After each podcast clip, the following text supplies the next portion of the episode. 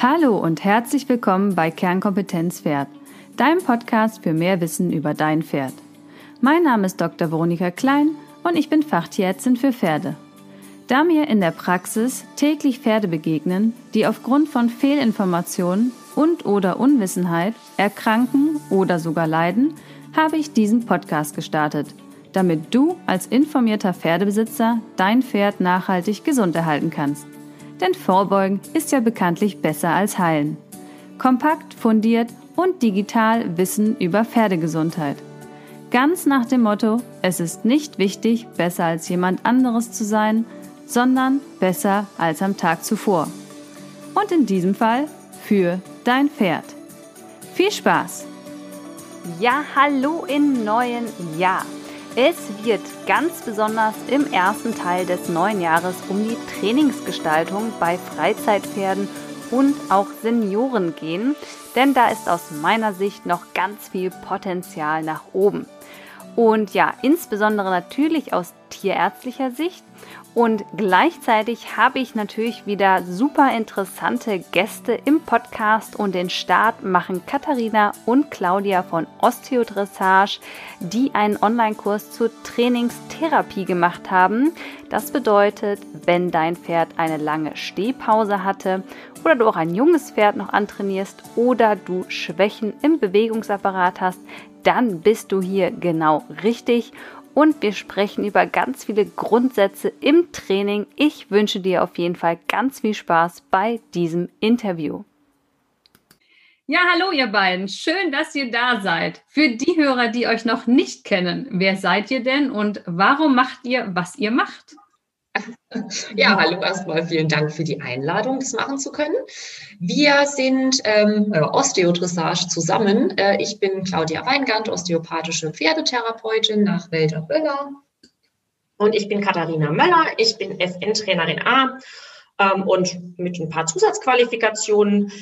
Wir machen Ausbildung und Weiterbildung ähm, für Pferde, für Reiter, ähm, für Trainer und auch für Therapeuten. Ja, und meine Frage war ja noch, warum macht ihr, was ihr macht? Ja, mir als Reitlehrerin ging das so, dass ich in vielen praktischen Reitkursen, ähm, um ehrlich zu sein, Pferde gesehen habe, die aus meiner Sicht nur so begrenzt trainierbar waren, die ich aus verschiedenen Gründen nicht ganz sauber fand oder die Ausrüstung nicht optimal fand und ähm, wo ich dann in der Position war, dass ich damit einen Reitkurs ähm, machen sollte mit vier Reiteinheiten und ähm, ich damit teilweise so ein bisschen Bauchschmerzen hatte. Und ähm, dann habe ich angefangen, mit Claudia gemeinsam Kurse zu geben, die Osteodressage-Praxiskurse.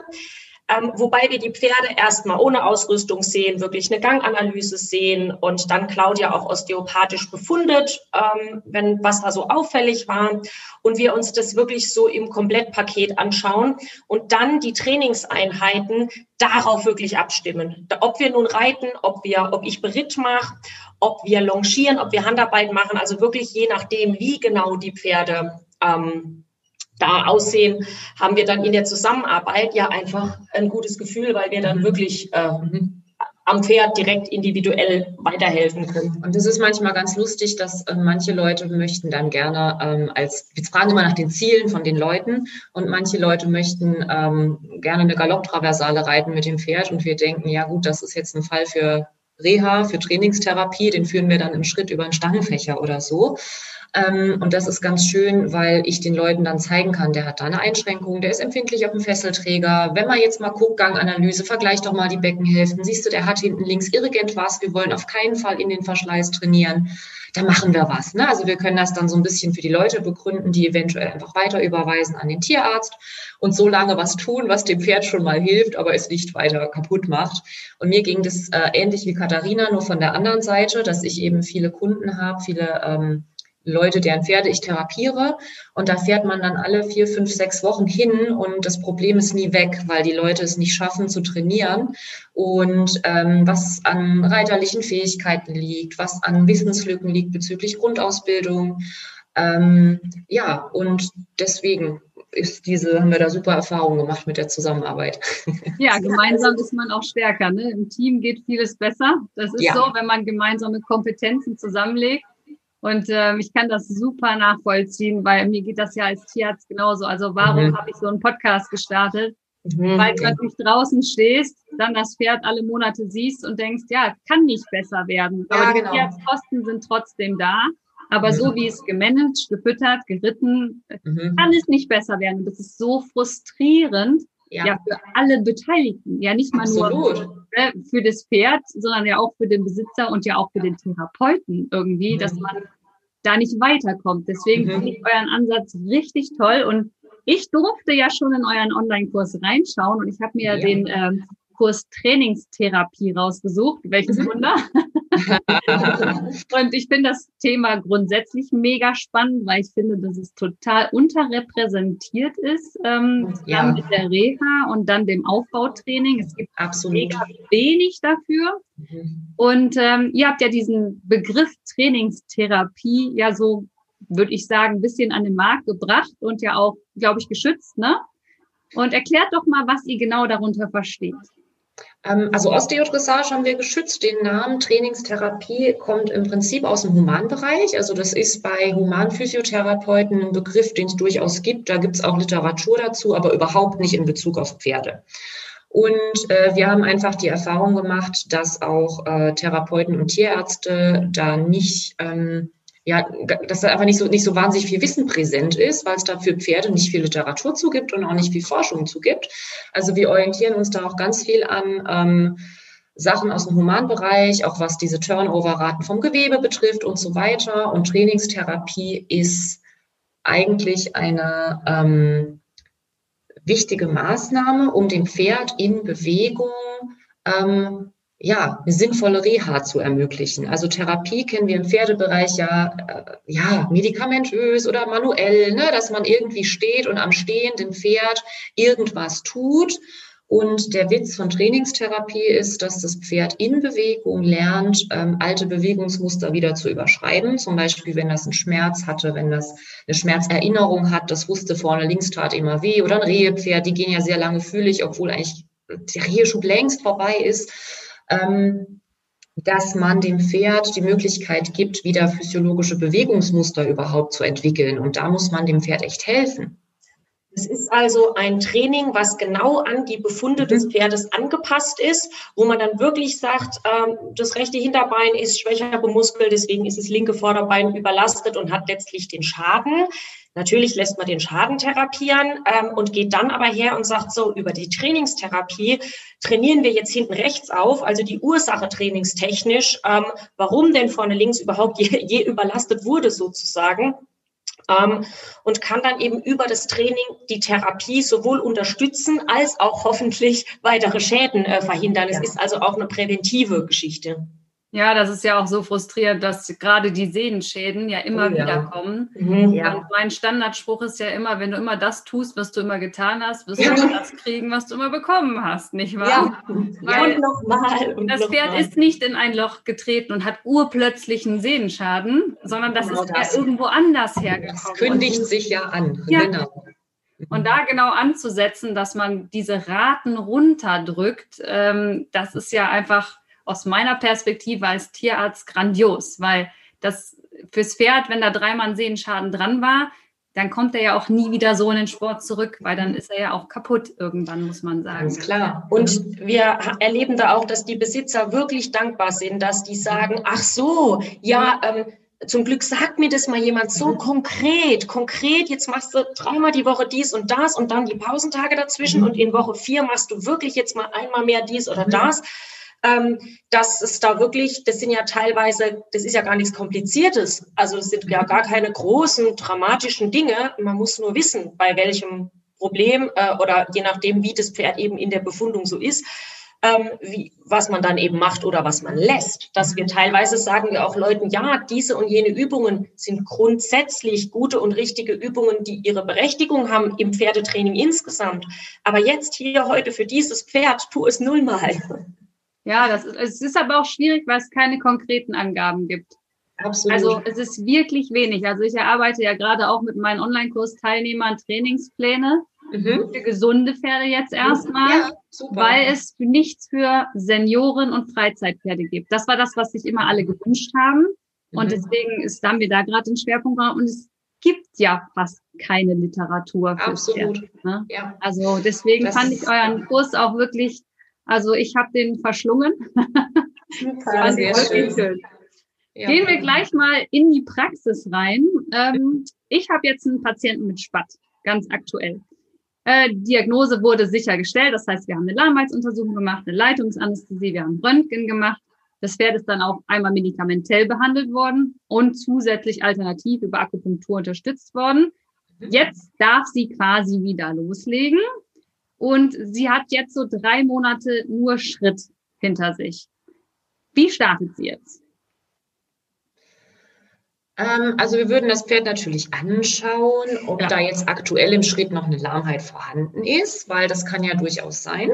Äh, wichtig ist für uns natürlich immer das Go vom Tierarzt. Also wenn du sagst, die soll trainieren, dann sagen wir gut. Sie hat gesagt, sie soll trainieren, dann machen wir das jetzt. Und ähm, dann ist es so, dass wir uns das anschauen. Meistens ist es bei Spattpferden ja so, dass man im Gangbild den Spatt schon sieht, dass die ähm, mit den Zehen schleifen, dass die nicht so richtig die äh, Beine vom Boden bekommen, dass die einfach schon bewegungseingeschränkt sind. Und nach so einer langen Schmerzphase, wo es tatsächlich auch eine Lahmheit gab, gibt es da massive Verspannungen. Und das wäre jetzt ein Pferd, das man im Schritt erstmal mobilisierend auch anfängt zu trainieren, dass der die Füße mal hebt, dass der ähm, sich eventuell mal wieder ein bisschen biegt. Also da muss man einfach so ein bisschen schauen. Unsere Standardübung für Spattpferde ist ähm, Führen über höher gelegte Stangen im Schritt, ganz ruhig, ganz entspannt.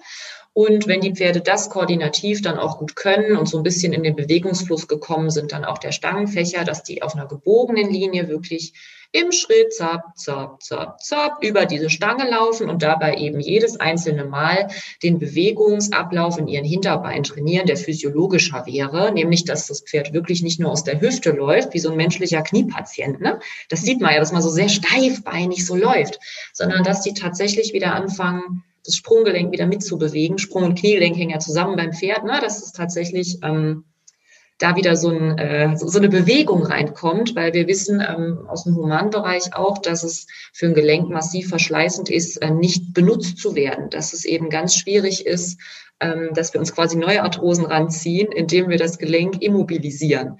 Und das geht eben sehr schnell. Deswegen sind wir ganz schnell dabei, wieder mobilisierend auch zu trainieren, dass das Pferd da in Bewegungsfluss kommt. Das heißt, wenn das Pferd jetzt äh, gerade akut im Spartschub wäre und ist lahm, dann natürlich nicht. Ne? Dann kann man ja nicht sagen, so, jetzt tun wir dir erst recht weh und äh, jetzt nimmst du mal ein Sprunggelenk. Ähm, aber wenn das ja eben behandelt wurde und drei Monate schon ähm, so weit wieder in Ordnung ist, dann kann es eben sein, dass es den, für die Pferde überhaupt kein Problem ist. Also, dass es auch gar nicht dass sie das nur gar nicht wissen. Ja, Denn es war schmerzhaft und sie haben sich das angewöhnt, ähm, dann halt so aus der Hüfte zu laufen und einfach steif zu bleiben.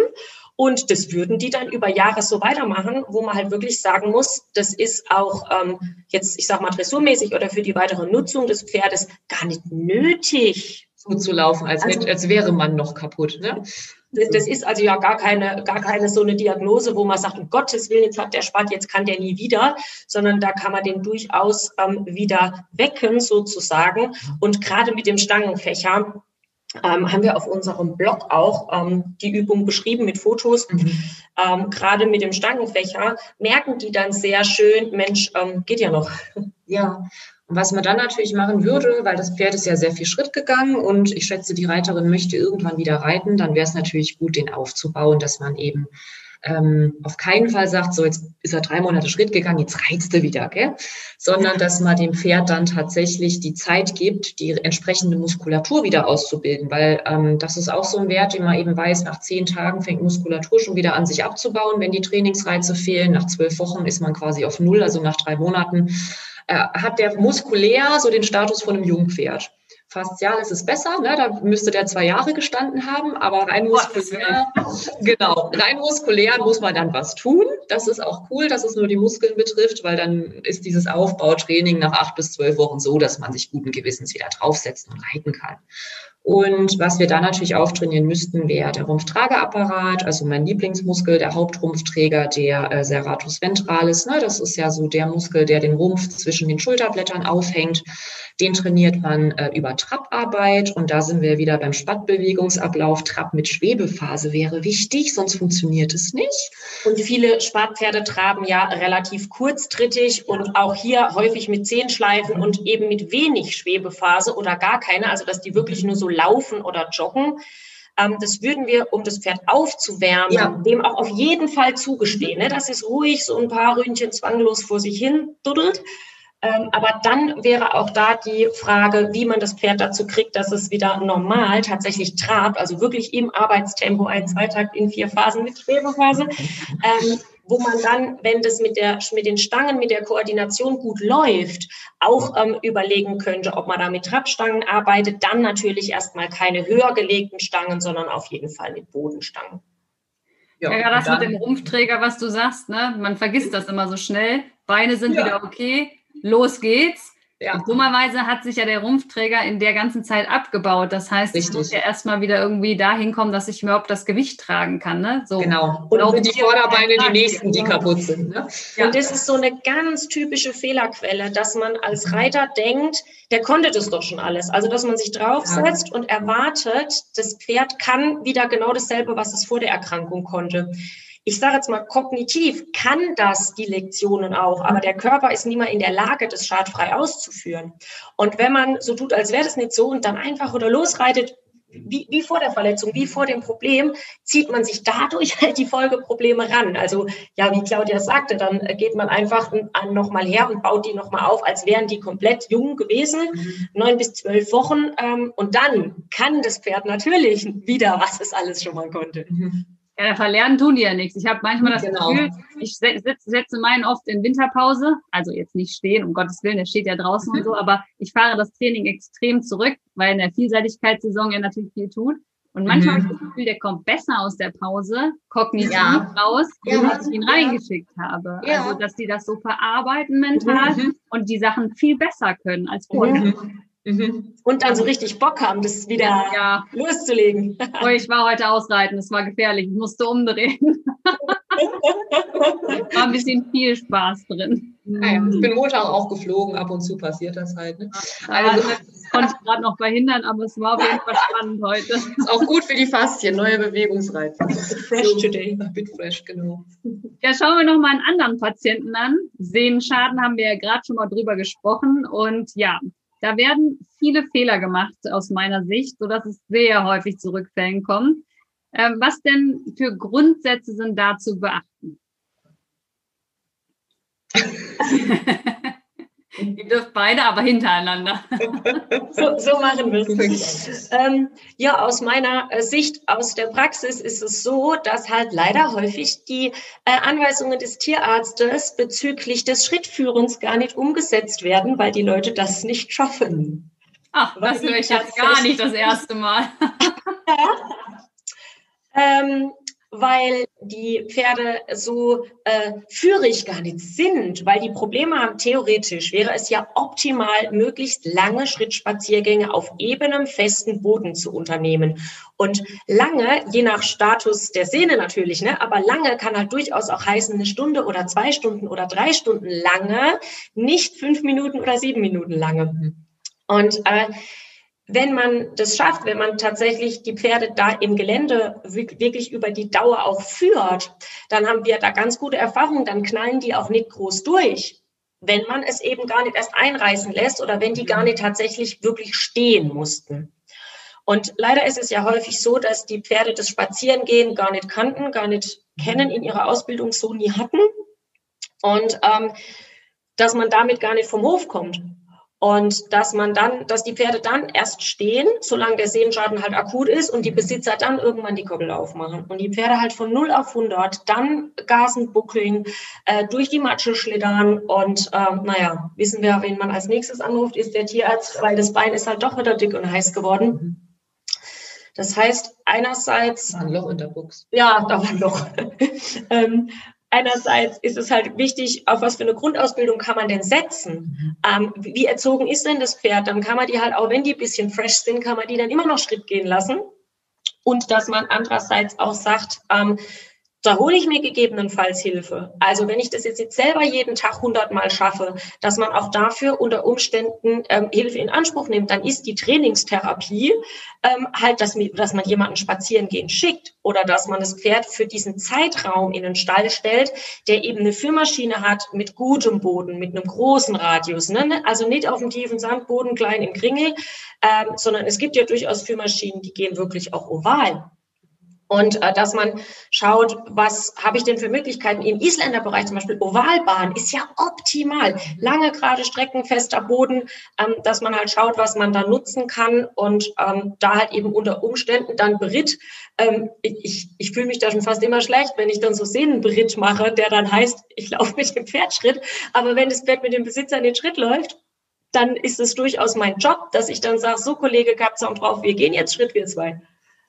Und was danach eben oft ist, nach dieser Schrittphase, wenn der Tierarzt sagt, so jetzt können wir wieder traben, dass äh, dann eben sehr oft die Empfehlung gegeben wird, dass man das täglich tut und äh, dann täglich die Trabminuten steigert. Das ähm, ist nicht so ganz logisch, wenn man sich anschaut, wie äh, kollagenes Gewebe sich wieder regeneriert oder aufbaut. Das kann ähm, also 72 Stunden bis im Prinzip 10 Tage, je nachdem, wie krass der Reiz so war, dauert es einfach. Das heißt, es würde total Sinn machen, wenn man nicht jeden Tag zwei Minuten trabt und das Pferd in den zwei Minuten in der Praxis, sind wir mal ehrlich, zwei Minuten Spacken veranstaltet, sondern dass man sagt, jeden dritten Tag, dafür dann aber vielleicht auch schon mal fünf oder sogar irgendwann zehn Minuten. Dafür hat er dann aber auch zwei Tage wirklich ehrlich Schritt, ohne dass er ähm, durch den Paddock rast oder ohne dass er irgendwo anders eskaliert und sich die Sehne dann wieder schrottet.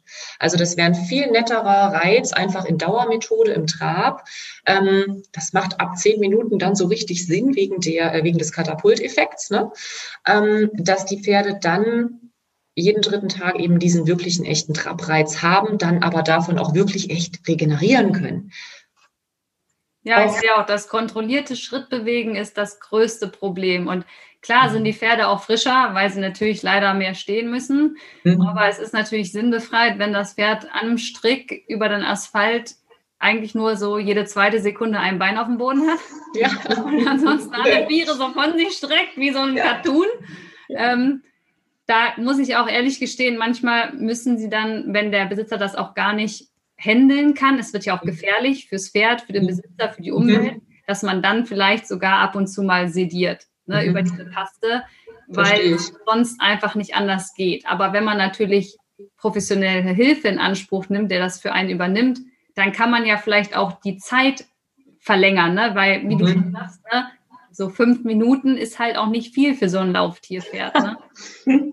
Und wenn man sagt, naja, ähm, ich gehe morgens, der Besitzer geht abends, ähm, oder das Pferd kann womöglich in die Führe, wenn er sich da benimmt und es eine gute gibt, ähm, dann knallen die halt niemals so heiß durch, ne? wenn man da einen Rhythmus reinkriegt und sagt, ja, jetzt machen wir das mal und dann ist es halt vielleicht zweimal lustig oder die ersten zweimal kriegt das Italien, ähm, danach geht's dann aber, ähm, ja, dann ist jedem geholfen.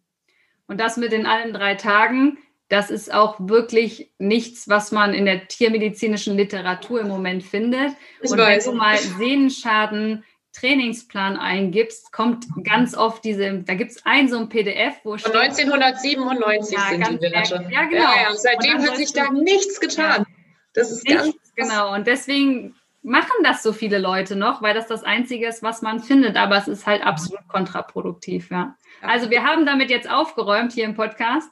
Wenn das Pferd einen Sehnenschaden hatte, nur alle drei Tage belasten sozusagen. Ja, perfekt. dann vielleicht auch mal ein, zwei Minuten länger, ne? weil auch das ja. hilft ja der Losgelassenheit des Pferdes. Wenn man dann, als ich ein Kind war, da sollten wir die nur die lange Seite traben und dann äh, wieder Schritt gehen an der ja, kurzen Seite. Grundsätzlich versteht man es schon auf der geraden Linie und so, ne? Aber es sagt es so einem Pferd mal, die gehen ja richtig durch die Decke, ne? Die werden richtig grelle davon. Und wenn man sagt, so jeden dritten Tag, dafür darfst du aber auch gleich sieben Minuten oder auch gleich zehn Minuten, dann hat man eine Chance, ein Pferd, zumindest wenn es eine gute Grundausbildung angesprochen hatte, tatsächlich auch einfach zur Losgelassenheit zu bringen. Ne? Also in zehn Minuten ähm, geht das dann, dass die schon mal ein bisschen rhythmisch atmen, dass die sich ein bisschen loslassen, dass die ein bisschen abschnauben, dass die ordentlich anfangen, ein bisschen über den Rücken zu gehen und dann auch einfach zufrieden, zufriedener sind, als wenn man sich ständig abwürgt. Ja, das ist absolut. Ähm, da haben wir auch wirklich jetzt ganz, ganz äh, gute und positive Erfahrungen von Tierärzten, die eben ja. diese Trainingstherapie-Weiterbildung machen, dass die sagen, ja Mensch, ist doch völlig logisch. Also wenn man drüber nachdenkt, klar, dann geben sie jetzt diese Empfehlung eben raus auch. Das streut, dass man ja, nicht mehr zwei Dank. Minuten ja. jeden Tag, sondern ja, wir haben es jetzt schon mal weiter verbreitet. Sehr gut. Ja. ja, ich bin ja noch ein Riesenfan der Pulsmessung ja, gerade im Training. Ähm, vielleicht habt ihr das gesehen, ich habe die neuen ja auch ausprobiert. Ich ähm, habe da so ein paar. Ich habe schon, Claudia, auch gehört, dass du auch ein paar schon ausprobiert hast ja. und verwendest. Ja. Ähm, klar, mit der Vielseitigkeit im Hintergrund macht das ja auch einfach Sinn. Ja, total. Ähm, mhm. Aber gerade auch für den Fitnesstest. Und ihr habt ja auch so einen kleinen Fitnesstest vorgestellt, ein bisschen in einer abgewandelten Form, wie ich ihn nutze, aber am Ende ist es ja ähm, das, der gleiche Gedanke. Erklärt doch einmal kurz, wie das abläuft und was passiert, wenn das Pferd Schmerzen oder überfordert ist? Also wir machen das auf den Kursen ganz oft und ganz besonders bei Pferden, wo nicht so klar ist, ob die mit einem Schmerzpuls laufen und auch bei Leuten, wenn wir die so ein bisschen anschieben wollen, nach dem Motto, trau dich mal was. Das typische achtjährige Jungpferd, das mhm. ähm, das dritte Jahr in Folge nur im Schritt bewegt wird. Ne? Weil, oh Gott, wenn er trabt, dann pumpt er immer so. Mhm. Also das funktioniert folgendermaßen, dass wir ähm, den Puls einfach nehmen, am liebsten mitlaufen lassen, wenn der Sensor nicht wieder kaputt ist. Mhm. Ähm, ansonsten nehmen wir den eben manuell, nachdem das Pferd steht, direkt. Und wir machen fünf Minuten Schritt rechte Hand, fünf Minuten Schritt linke Hand, nehmen jeweils den Puls und schauen vor allem, wie die Regenerationszeit ist. Also wie schnell ist der denn von ein bisschen erhöht auf, ja, ich sag mal, 40 wieder eventuell Ruhepulsniveau. Ne? Und wenn man ein Pferd hat, was wirklich ein Schmerzproblem hat, wir hatten kürzlich auf dem Kurs einen, da stand auch eine Rehe-Geschichte im Raum, dann haben die dabei schon deutlich zu hohe Pulswerte. Also schon beim Schritt äh, auf dem, einfach beim Longieren. Dann, dann passt es einfach nicht, ne? dann passt es ja. nicht in diese Normwerte rein. Ähm, dann weiß man schon im Schritt, ähm, hat das Pferd in irgendeiner Weise zu viel Stress, zu viel Schmerz. Und im Schmerzfall geht eben der Puls dann auch nicht, wenn das Pferd wieder steht, ähm, ordnungsgemäß zurück sozusagen. Also dann bleibt der zu lang auf dem Level oder im Härtefall steigt er sogar danach nochmal an. Deswegen messen wir auch immer linke Handpause, rechte Handpause, weil je nachdem, was das Pferd so hat, merkt man mhm. auch einen Handunterschied. Dann machen wir dasselbe im Trab, also fünf Minuten ähm, ne, Trab auf beiden Händen, jeweils nach den ersten fünf Minuten wieder Puls nehmen und die gehen auch immer in die vollständige Re Regeneration. Also wir warten, bis er auf Ruhepuls ist, soll ja kein Intervalltraining werden. Und dann machen wir dasselbe im Galopp. Die meisten Pferde machen wir nur zwei Minuten galoppieren, weil ja, die sind das oft einfach nicht gewöhnt. Wenn wir merken, ah, der hat einen Top-Puls, der galoppiert hier mit 90, dann geht der auch mal fünf Minuten Galopp. Ja. Und dann gucken wir mal, wann wir überhaupt so an einem äh, naja, an, an etwas mehr als Grundlagenausdauer Stufe 1 kratzen. Und ähm, ja, dann schauen wir also immer, wie sind die Pulswerte in den Gangarten. Da gibt es ja Referenzwerte, wie die sein sollten, also was quasi noch gesund ist und was äh, tatsächlich deutlich zu hoch wäre und wie sind die Regenerationswerte. Und wir haben da ganz unterschiedliche ähm, Ergebnisse. Es gibt mhm. also tatsächlich den Fall, dass wir Pulsmessungen machen. Claudia und ich gucken uns vorher schon an, weil wir wissen schon, der Gaul ist lahm. Ne? Ach, äh, entschuldigt, ich bin Pfälzer, deswegen sage ich immer Gaul. Ich meine es überhaupt nicht böse. In der Pfalz darf man das. Ähm, also wir denken uns schon, oh, oh, da liegt was im Argen und wir nutzen dann die Pulswerte, um dem mhm. Besitzer zu sagen, guck mal, der ist weit über den Referenzwerten. Du musst diagnostisch was machen lassen. Der hat was, dein Pferd. Auch wenn der auch nicht der Therapeut sagt, da sei mhm. nichts, kein Therapeut findet nichts. Ne? Also das ist der nächste Mythos. Ein Osteopath findet nie nichts, außer er hat nicht gesucht. Also das an jedem findet man was. Also das muss ja jetzt überhaupt nicht krankhaft und hochdramatisch sein. Aber nichts finden ist nicht. Und, und, ja, es gibt aber auch wirklich mindestens genauso häufig den gegenteiligen Fall, dass die, der Besitzer oder die Besitzerin natürlich meistens das Pferd wirklich sehr, sehr liebt und es ganz schonend alles machen möchte. Und äh, bei jeglichem kleinen Anzeichen, dass der einmal schnauft oder einmal irgendwie vielleicht eventuell ganz leicht ganz krumm gegangen ist, ähm, sofort sagen, oh je, äh, Abbruch des Trainings, dann gehen wir doch lieber nur Schritt. Und äh, dass Pferde wirklich erstaunlich, mit erstaunlich guten Pulswerten äh, durch die Gegend laufen, dass wir sagen, hier nach den fünf Minuten Trab. Ähm, ist der nicht über 60 gekommen? Ja, da, Trainiere. Da, da, ist der noch auf 65. Ähm, jetzt machen wir mal den Trab gleich ein bisschen flotter und noch Stangen dazu. Und du darfst auch galoppieren. Und es ist alles bestens mit dem Pferd. Die, manchmal sind die wieder im Ruhepuls, bis ich den Puls gefunden habe. Also es gibt mhm. auch eben diesen Fall, dass wir Besitzer dadurch wirklich beruhigen können und animieren können, mhm. äh, du darfst was machen und er ist jetzt alt genug und jetzt mal vorwärts. Das ist ehrlich gesagt auch meine, also die eher die Erfahrung, die ich gemacht habe. Ja, und äh, da muss ich mich auch selber, äh, habe ich mich damals auch, als ich damit angefangen habe. Und ich meine, ich reite ja auch Intervalltraining und Gelände und Berg- ja, und Handtraining ja. und habe immer gedacht, ja, cool, hast du richtig gearbeitet. Und dann guckst du in die Referenzwerte rein und denkst, ja. Ah ja, mein Pferd hat sich halt kaputt gelacht heute, weil der ist halt nicht über 130 genau. gekommen. Und ich ja. habe halt gedacht, ich habe voll was geleistet. also in der Dressurarbeit kriege ich mal nie so, dass ich den in die Ausdauerleistung kriegen kann. Man kommt auch nie auf die in der Literatur angegebenen Pulswerte. Das ist einfach Quatsch. Ne? Ja. Also die Werte sind ja auch ermittelt worden, meistens auf dem Laufband oder indem man gleichzeitig Atemminutenvolumen gemessen hat mit so einer Maske, dass die Pferde da mehr Stress haben, ist klar. Also ja, das ist schon, denen geht es schon meistens sehr, sehr, sehr äh, gut. Die sind schon und, sehr unterschwellig. Dass man den Leuten halt wirklich zeigen kann, dass das Pferd Schmerzen hat. Also dass das ja. nicht so ein Bauchgefühl ist. Oder ja. ich finde das immer super, wenn man messbare Dinge hat, um ja. den Leuten das zu präsentieren, weil das einfach, wenn es schwarz auf weiß ist, so viel einfacher mental zu verarbeiten ist und dann die Bereitschaft, was zu ändern ist, zu machen, viel, viel größer ist. Also ähm, ich habe jetzt auch äh, nach dem Kurs gedacht, ich habe ja die ganzen Sachen, ich werde das mhm. in der Praxis jetzt auch mal mehr einsetzen. Ah, super. Dann, mhm. während, wenn ich mache ja selber Chiro, jetzt keine Osteo, ja. aber ich habe ja die Physiotherapie und die Chiro gemacht und mache da ja. ja auch viel Rittigkeitsmanagement mhm. und werde das auf jeden Fall jetzt nach eurem Kurs mal äh, nutzen, um wirklich so Schmerzdiagnostik mal mitzumachen. Mhm. Also ja, wenn man es sehen kann, weil ihr sagt schon, man als Therapeut sieht man das, aber man kann es mhm. halt so schlecht ähm, rüberbringen oder erklären, mhm. wo dann das Problem ist. Ne? Mhm. Also, Weil man als Besitzer ja auch das Laufverhalten des eigenen Pferdes gewohnt ist. Mhm. Also der läuft immer so. Ja. Und, oder schon, schon Jahre. Und wir denken, scheiße, der hat seit Jahren ein unerkanntes Problem. Ähm, für die Besitzer sind aber ganz beruhigt, nee, nee, der ist halt so. Oder gerade so typische Geschichten, der ist halt faul.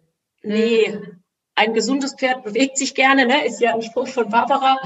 Ähm, und wenn die sich nicht gerne bewegen, dann müsste man halt gucken, warum nicht. Entweder sind die ja derart untertrainiert, dass man das Training hochziehen sollte, oder ähm, man sollte tatsächlich auf die Suche gehen, was das Problem ist. Ja, also das werde ich euch berichten, was ich so aus der Praxis mitnehme. Ja, super. Gerne auch was für Geräte. Du jetzt, wo, wo kann man den Test? Kann man den hören bei dir? Ja, ich habe eine Podcast-Folge dazu gemacht. Sehr oh, cool. Gut. Das schauen wir uns an. Hören ja, wir uns die, an. Die hatte ich den Hersteller quasi im Interview, aber ich kann euch auch noch mal hinter die Kulissen blicken lassen. Ich mache ja gerade den Kurs Trainingsplan für Freizeitpferde und da habe ich genau diesen Fitnesstest mitlaufen lassen. Ja. Der hat angehalten, gemessen, ja. damit man auch sieht, wie lang man, bis man den Puls gefunden hat, wie dann die, die Wellen gehen, wenn das Pferd Ja, auf jeden ist, Fall. Damit ja. man das so optisch ein bisschen hat. Also kann ich Absolut. euch gerne mal zukommen lassen dann. Ja, Sachen. super. Mhm. Ja, wenn wir gerade schon beim Kurs sind, ihr geht ja da noch auf viele andere Krankheiten ein, Rückenschmerzen, Knieprobleme, Fesselträger ist auch so was, was leider häufig vorkommt. Mhm. Für wen ist denn der Kurs genau geeignet? Und ja, ihr könnt ja noch mal eine kurze Inhaltsübersicht geben. Also der Kurs ist äh, geeignet erstmal für äh, interessierte Pferdebesitzer schon. Also wenn ich ein Pferd habe mit einem Knieproblem oder das gerade irgendwie in irgendeiner Form hm, in der Reha ist. Und äh, auch für Therapeuten und äh, Trainer natürlich. Und ähm, was, also der, der Online-Kurs ist ja quasi die ähm, Voraussetzung, um die Praxistage mitzumachen. Und das ist wirklich auch das Interessante. Da kommen auch tatsächlich Tierärzte und habe ich immer Angst, wenn Tierärzte kommen, nicht, dass ich was Dummes sage. Ne? Aber, aber das ähm, haben wir echt total positive Erfahrungen gemacht. Die sind da auch oft total äh, offen und dankbar und äh, man lernt voneinander. Das ist großartig. Und dann schauen wir uns immer zusammen die Pferde an und schulen wirklich das Auge für die Ganganalyse und für Exterieurmerkmale. Wo, woran sehe ich denn schon, ne? Dass das eine Bein schlechter bemuskelt ist. Man sieht ja am stehenden Pferd schon so ja. viele Dinge.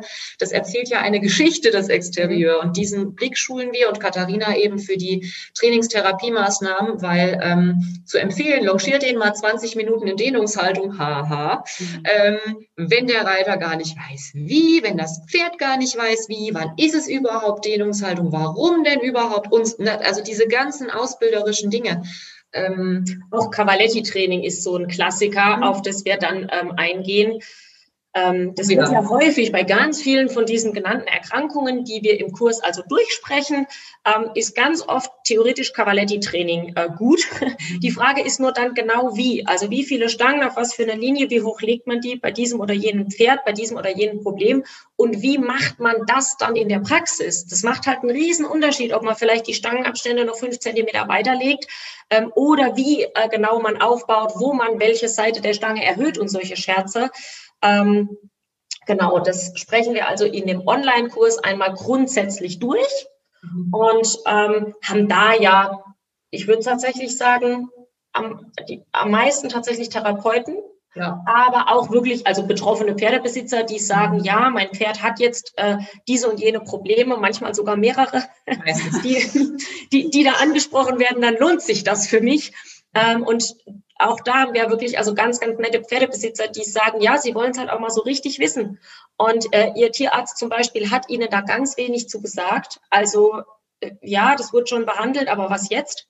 Da gab es auch also keine Man lernt es ja auch wirklich als Tierarzt nicht. Ne? Also ich habe jetzt natürlich den Vorteil, dass ich selber einen Trainerschein habe ja, und ja. die Chiro und Physio und Tierarzt. Mhm. Aber wenn ich jetzt nur Tierarzt, wenn ich mir jetzt überlege, was ich nur als mhm. Tierarzt gelernt mhm. habe, ja. kann ich das auch alles nicht so richtig. Mhm. Also das kriegt man ja nicht beigebracht im Studium. Und also wenn es Corona zulässt, komme ich wieder in eure Praxistage. Ah, das wäre total, ja, da würden wir uns total freuen. Das wäre total cool. Ja, und das ist ähm, das, was es eben für, ich denke, viele äh, Leute rund ums Pferd interessant macht, dass man eben diese Aspekte alle sieht. Also von äh, anatomischen Sachen. Ich zeige auch mal, wie teste ich denn den Fesselträger? Wo ist der überhaupt? Was sagt mir das denn, wenn das Pferd vorne rechts zuckt und vorne links nicht? Ne? Also, dass man einfach schaut und äh, dass man dann aber eben diesen Trainingsaspekt hat, weil das ist ja ein Riesenthema, dass ganz viele Therapeuten wüssten, die haben das schon erfasst, was man tun müsste, um hinten links aufzutrainieren. Aber wie man das dann tut, was man macht, wenn das Pferd sagt, pff, äh, nix, mach's mal ohne mich, Schenkelweichen und so. Ähm, für die ist das eben total wichtig. Und der Kurs ist auch, denke ich, gut für jegliche Prävention, weil wir viel über die Ursachen sprechen. Ja. Also und das ist aus meiner Sicht auch ein ganz eine Riesenverantwortung für Trainer, also für jeden Reitlehrer, Bereiter, Ausbilder, in welcher Form auch immer, der Training anweist. Denn in dem Moment, in dem ich das anweise, bin ich ja dafür verantwortlich, was mit dem Pferd eben gemacht oder nicht gemacht wird. Und wenn dann ein Pferd schon Vorerkrankungen hat oder der Besitzer äh, zu mir zum Unterricht kommt und sagt, er hat dies und jenes, dann muss ich aus meiner Sicht als Trainer wissen, was das ist, was das soll. Natürlich äh, bin ich kein Tierarzt, aber ich muss grundsätzlich wissen, was die Erkrankung macht ähm, oder gemacht hat. Oder ich muss wissen, wie ich das Pferd dann auftrainiere, wenn der so und so lang stand. Und wofür wir auch ja immer ganz energisch werben, ist, dass man sich gegenseitig verständigen muss, dass ich als Trainer irgendwo äh, verstehen muss, was der Tierarzt vielleicht auch in dem Befund geschrieben hat oder was der Osteopath, so er denn hoffentlich einen schriftlichen Befund gemacht hat, äh, was mir das jetzt sagen soll und äh, was ich eben im Unterricht mit dem Pferd vielleicht dann tatsächlich auch nicht tue. Denn das, was in der Pferdeausbildung sozusagen der nächste logische Schritt wäre, also zum Beispiel nach dem Schulter hereinkommt als Travers, ähm, das kann eben für das Individuum mit seinen entsprechenden Befunden genau nicht gut sein, dass ich dann nicht einfach stumpf meiner Skala folge in meinem Ausbildungssystem, was nach was kommt, sondern dass ich da dann eben auch wirklich auswählen kann, ähm, je nachdem, was das Pferd, was dem Pferd dann angemessen ist. Ja, ich sehe schon. Also ich finde, das ist ein Thema, was ganz viele Leute sich noch aneignen sollten für das Wohl des Pferdes. Also ich glaube, da ist richtig viel Potenzial. Wenn man mehr zu euch erfahren möchte, wo findet man euch? Ähm, wir haben natürlich eine Internetseite. Ach, auf. Voll gut. Ähm, und äh, sind auf Facebook aktiv, auf Instagram und auf Elopage, wo wir sehr viele Online-Kurse äh, anbieten. Also das ist ja einer davon. Da gibt es ja noch diverse andere Theorieseminare und ähm, Ja, auch Praxisseminare, genau, mit Videos, dass man eben sieht, Schritt für Schritt, zum Beispiel Cavaletti-Training, wie baue ich das denn auf? Von ganz allmählich zu Galopp-Cavaletti, ne? also wie mache ich das denn überhaupt? Und ähm, ja, das wären so die Dinge. Die werde ich auf jeden Fall alle verlinken. Ich denke, ja, da sind die meisten Dank. von meinen Hörern auch aktiv. Facebook, Instagram und gut, eine Seite findet jeder, der Podcast hört, der ist ja digital ein bisschen, äh, sag ich mal, geschult. ja. Ja, Abschlussfrage im Podcast äh, immer wieder. Wo bildet ihr euch denn über Pferde fort, gerade jetzt in der Corona-Zeit? Ich habe jetzt tatsächlich auch diverse Online-Seminare gemacht. Ich habe jetzt gerade mir wieder ein Pathologie-Seminar angeguckt von der Fachschule für osteopathische Pferdetherapie. Das war auch sehr schön zusammengefasst und äh, diverse Fütterungsgeschichten mir angeschaut. Also natürlich auch vor allem Online-Fortbildung und ich war shoppen bei Thieme. Also ich habe viel Fachliteratur gekauft. Da kaufe ich auch oft ein. Ja. Bei uns ist es nämlich immer so, wenn wir ein neues Buch schreiben, dann lernen wir in dem Zusammenhang immer sehr, sehr viel. Wir schreiben gerne viele Bücher, weil wir dadurch klüger werden. Also das ist nicht so, dass wir uns hinsetzen und sagen, wir wissen so unfassbar viel, das muss jetzt aufs Papier. Nein, ähm, wir haben eine Idee, wie es sein könnte und dann recherchieren wir wie die Irren. Ähm, also ich habe jetzt auch wieder ganz viele Studien gelesen, es gibt ganz schöne Dissertationen, elektronenmikroskopische Aufnahmen zum Fesselträger. Das fand ich total spannend, das ist so meine Abendlektüre. Und ähm, ja, also Literatur und Online. Reiterlich ist es natürlich gerade ein bisschen schwierig, weil praktischer Reitunterricht ja. ist natürlich nicht, ne? Aber ähm, ich glaube, auch da gibt es ganz, ganz viel, was man mal so, ja, wie so aufarbeiten kann. Also wir machen mit unseren eigenen Pferden gerade einfach tatsächlich wirklich super viel Basisarbeit und dann lernt man halt beim Reiten, vom Reiten ähm, und, und äh, gerade auch im Zusammenhang mit den Online-Kursen ähm, die sind auch sehr, sehr erzieherisch. Ich filme gerade Longieren äh, Übergänge. Seitdem longiere ich viel bessere Übergänge. ähm, da sind wir also einfach so ganz in, in der Praxis einfach mit unseren eigenen Pferden. Ähm, die, die bilden uns fort sozusagen. Sehr schön. Ja, vielen, vielen Dank, dass ihr dabei wart im Podcast. Ähm, ich verlinke alle eure Seiten, damit man euch auch findet. Und ich hoffe dann, wenn Corona es zulässt, dass wir uns dann in Live und Farbe mal kennenlernen. Und Sehr wünsche gerne. euch auf jeden Fall erstmal einen guten Start ins neue Jahr. Macht's gut. Ganz herzlichen Dank. Gleichfalls. Ja, ich hoffe, du hast wieder ganz viel für dich und dein Pferd mitnehmen können. Und wie gesagt, im ersten Quartal geht es jetzt ganz explizit um das Thema Trainingsgestaltung für Freizeitpferde. Und schau doch mal bei den beiden auf der Seite vorbei. Auch die haben da richtig tolle Kurse. Und wenn du Interesse hast und dich angesprochen fühlst, wenn es um Trainingsplangestaltung für Freizeitpferde geht, dann kannst du dich auch als Beta-Tester für meinen neuen Online-Kurs bewerben. Auch dafür findest du den Link in den Show Notes. Und bis dahin, grüß mir die Pferde, deine Veronika.